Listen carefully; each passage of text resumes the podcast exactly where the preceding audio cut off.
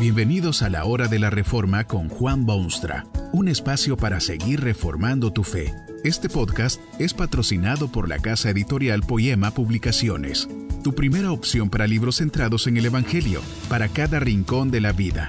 Para ver los nuevos libros de este mes, visita nuestra página www.poema.co. Ahora escuchemos a Juan Boonstra con el programa de hoy. Dios, el Creador, va a destruir su creación. ¿Qué habrá pasado que Dios se ve obligado a decir semejante cosa? Yo los destruiré con la tierra. Cuando uno pasea sus ojos por los anales de la historia, se ve un Dios que crea, que impone el progreso, que supera y mejora y sopla sus vientos saneadores por los corredores de su creación. Así es como se ve al Dios de las Escrituras, el Creador, estaba la tierra desordenada y vacía y Dios se puso a crear. Creó la expansión de los cielos y creó la tierra y los mares y puso sus luminarias en los cielos para iluminar de día y de noche. Creó peces para las aguas y bestias para los campos y aves para los cielos. Y vio Dios que todo lo que había hecho era bueno en gran manera. Pero no, no era tan bueno como podía ser. Faltaba algo hacía falta otro ingrediente, probablemente el más importante de todos. Y ese Dios creador, progresista, superador, creó al hombre a su imagen y semejanza. Salió de sus manos la corona misma de la creación, el ser humano que era imagen del supremo hacedor, progresista también, superador, saneador, administrador de los intereses divinos en la vasta creación. El hombre tenía a su disposición el mundo entero, sus riquezas naturales, sus tesoros visibles e invisibles. Entonces sí, que cuando Dios miró lo que había hecho, podía decir con exuberante corazón que todo era bueno en gran manera. Y ahora, ese mismo Dios creador dice que destruirá a esos hombres que había creado y con la tierra además. Oh Dios, Dios Todopoderoso, oye la pregunta del asombrado. ¿Por qué has de destruir a esos seres humanos que portan tu misma imagen con la tierra donde viven? La respuesta no es difícil hallarla, ni es imposible comprenderla. Es que el hombre se ha degenerado, ha tergiversado sus designios y propósitos, ha negado su razón de ser. En vez del administrador del universo se ha convertido en su explotador. En vez de gobernar en el nombre de Dios ha usurpado los tronos y tiraniza en su nombre propio. En vez de vivir a la gloria de Dios, se ha volcado a un egoísmo increíble y un humanismo maloliente. Dios ve desde los cielos, Dios oye desde su morada, Dios observa con interés personal, Dios analiza motivos y juzga acciones, y luego toma determinaciones, por difíciles que sean y horrendas. Esta decisión de Dios habrá sido sumamente difícil, dolorosamente difícil, agonía pura para el corazón tierno y amante de Dios. Su bella creación, su obra maestra, debe destruirla. ¿Ha pensado usted en esos sentimientos de Dios? El hombre frecuentemente piensa de Dios en términos humanos y la Biblia misma utiliza esa técnica de comunicaciones. No cabe duda que Dios se dolió inmensamente de la realidad que existía en su creación. Esos no eran sus designios. No había creado un mundo para que se tornase hediondo. Jamás pensó que el ser humano llegaría a esos niveles. Si es posible por un momento meditar en términos bien humanos, uno debe identificarse con el pesar, las lágrimas de Dios. No contenderá mi espíritu con el hombre para siempre, tuvo que decirse Dios a sí mismo, lo cual indica que había ya luchado valerosamente para despertar al ser humano, para hacerlo reflexionar sobre su lamentable descenso, para hacerlo volver al sendero de lo justo y lo bueno y lo noble. Se arrepintió Jehová de haber hecho lo que había hecho y esas palabras demuestran la agonía profunda en el ánimo divino. Para Dios arrepentirse de su estupenda obra debe haber sido como para usted querer cometer suicidio en total desesperación.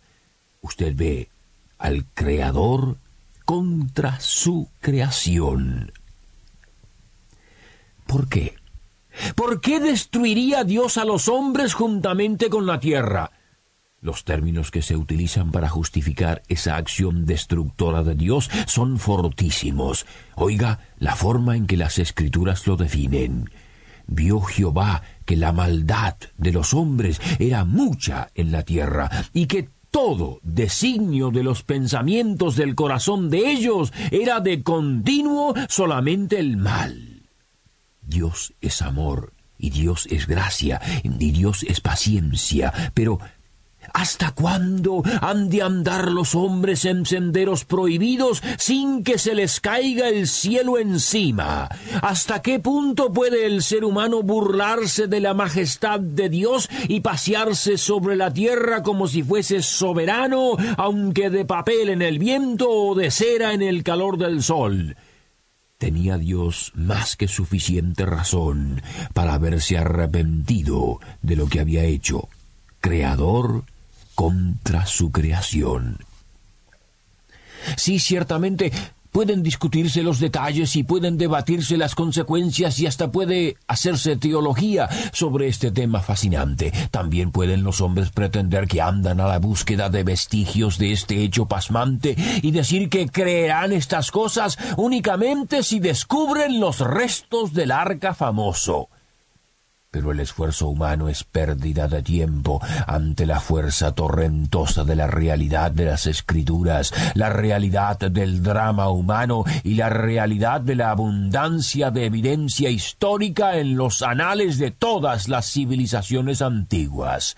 El hecho es que Dios ordenó a su siervo Noé que se edificase la monstruosidad más risible que hayan creado las manos humanas, un arca que albergase en su seno a Noé y su familia con suficientes reservas para empezar de nuevo el mundo que Dios quería establecer sobre la tierra.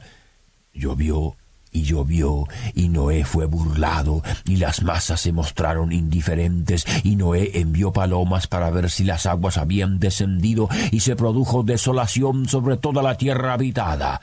Solo quedaron ciudades vacías y cubiertas por el fango, y enormes árboles vencidos por las corrientes de agua, y cadáveres de humanos y de tigres por todas partes. El Creador actuó efectivamente contra su creación.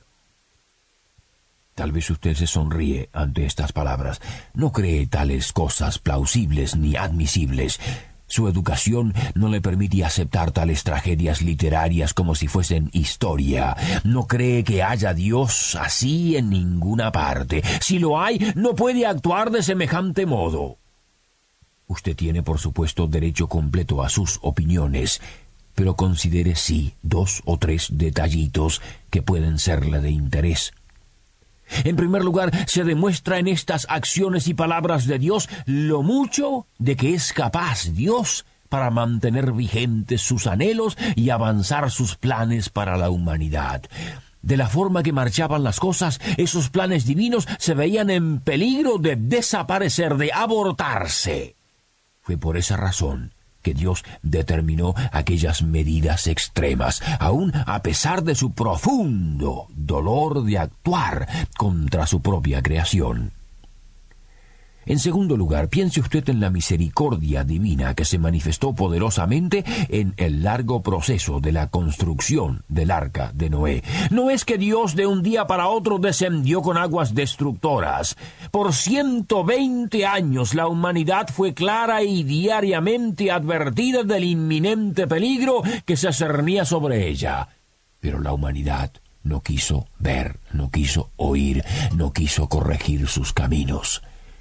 Note también en tercer lugar que fue la decadencia moral lo que motivó la acción del Creador contra su creación. No fue la suciedad de los ríos o la multiplicación de los conejos y la erosión de los suelos. Fue la decadencia moral de los hombres que trajo sobre la creación aquel desastre de tan trágicas consecuencias. Y note además que aún en ese momento de acción decisiva, Dios no olvida sus planes eternos. Cuidadosamente elabora una estrategia por la cual se salva la raza humana y es provista de todo lo necesario para llevar adelante los planes de Dios. ¿Hasta qué extremos irá Dios para proteger sus planes fabulosos? Hay tan solo un incidente que demuestra esa resolución de Dios en términos de mayor fuerza. Para ello tiene usted que acercarse a un monte que se llamaba Gólgota o Calvario. Usted ve sobre aquella cumbre una cruz que el mundo no ha podido olvidar en más de dos milenios. Aquella cruz también hizo temblar la creación de Dios. Desde aquella cruz se pronunciaron palabras que reverberan en el corazón humano. Aquel hombre crucificado era nada menos que el Hijo unigénito de Dios. Fue el incomprensible amor de Dios que lo llevó a ese suplicio, porque de tal manera amó Dios al mundo que ha dado a su Hijo unigénito. Tan firme es Dios en su propósito de redimir, de crear una nueva humanidad, de renovar la tierra caída y marchita, que no sólo destruyó su creación en los días de Noé, sino que más aún permitió que su amadísimo Hijo fuese clavado en una cruz. Dios aún insiste en su plan de redimir y renovar, hoy más que nunca. Es por esta razón que su voz se oye por doquier, es por eso que ha levantado medios masivos de comunicación, es por eso que hoy lo alcanza a usted, allí donde está. Dios no quiere destruir su creación, quiere renovarla, quiere empezar con usted.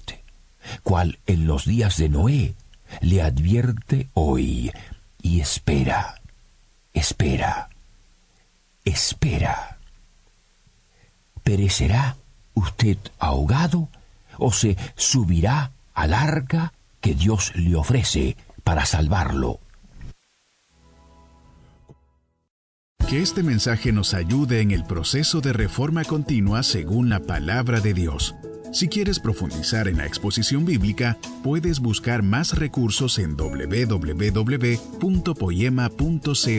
Allí encontrarás libros que te ayuden a entender la palabra de Dios y aplicarla a tu vida. Poema, el Evangelio para cada rincón de la vida. Nos vemos en el próximo episodio de La Hora de la Reforma con Juan Bonstra.